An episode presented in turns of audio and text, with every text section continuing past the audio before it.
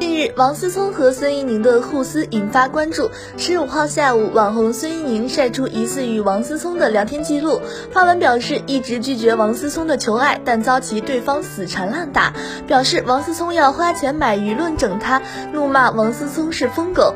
六月十九号，王思聪又发文怒称要在第二天中午放出史诗级大料，表示让网友好好看看自己怎么锤孙一宁。不少网友看到后纷纷吐槽王思聪太过分了，追求女方不。成还疯狂骚扰，甚至威胁恐吓对方。